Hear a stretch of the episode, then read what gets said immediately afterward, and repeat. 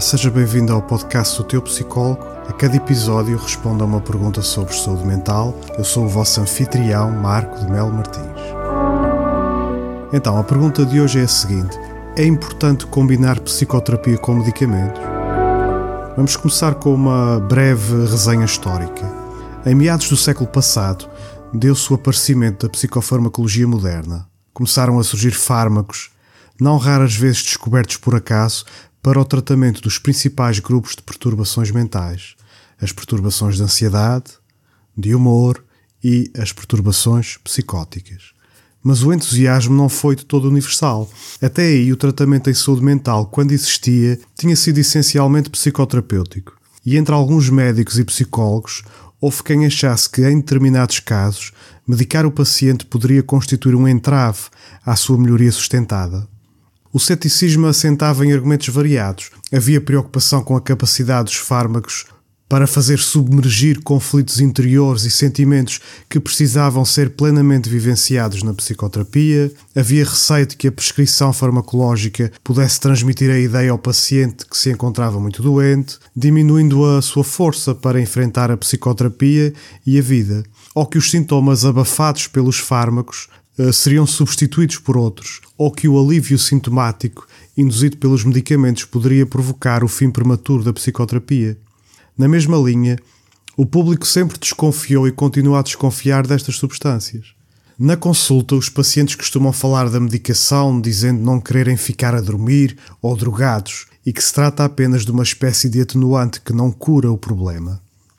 Na década de 70, então o psiquiatra e investigador americano Gerald Clarman começou a desfazer essas dúvidas. Ele demonstrou que a combinação entre psicoterapia mais farmacoterapia era benéfica para o paciente. Parecia haver um efeito combinado, complementar, sinergético. O ceticismo dos médicos e psicólogos, outrora mais considerável, foi diminuindo, mas não desapareceu. Então, agora vou falar um pouco sobre as vantagens e desvantagens da combinação psicoterapia-psicofármacos. Começo pelas vantagens. Em primeiro lugar, pelas questões de relação terapêutica. Combinar tratamentos pode aumentar a sensação de segurança do paciente, fortalecendo a relação médico-doente. Mesmo quando o tratamento é interrompido, a medicação pode permanecer importante para essa relação. Em segundo lugar, há o fenómeno da magnitude da resposta terapêutica. Os sintomas tendem a reduzir-se com maior velocidade e extensão. A autoestima aumenta, a passividade e desesperança diminui, e há os aspectos cognitivos da melhoria da concentração e recordação. E em terceiro lugar, o tratamento combinado permite também compreender melhor o paciente, os sentimentos em relação à medicação e o modo como lida com os potenciais efeitos adversos, informa sobre a sua personalidade, experiência emocional, os seus conflitos interiores e, eventualmente, algum tipo de disposição autoderrotista, por exemplo.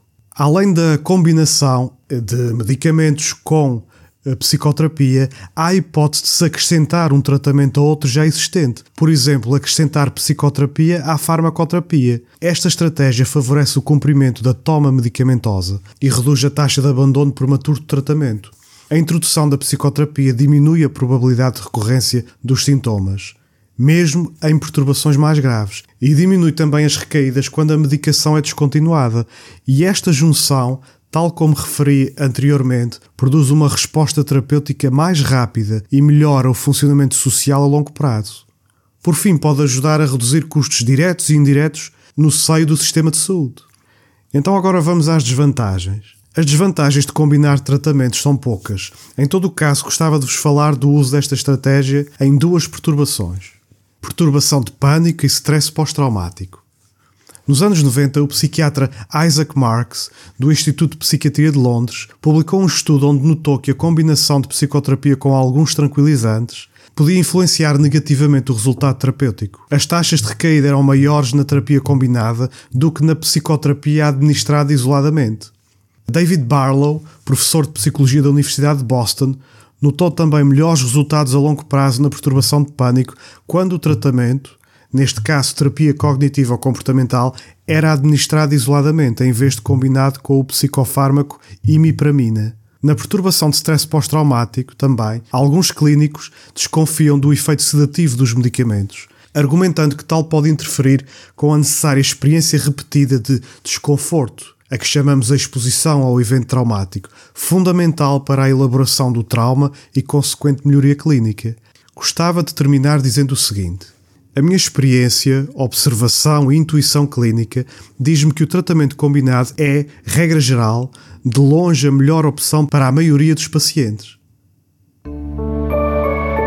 Obrigado por ouvir o episódio 4 de O Teu Psicólogo.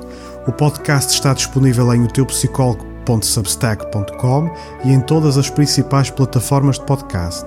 Podem colocar as vossas perguntas na caixa de comentários do podcast em o teupsicólogo.substack.com. Estou à disposição para vos esclarecer.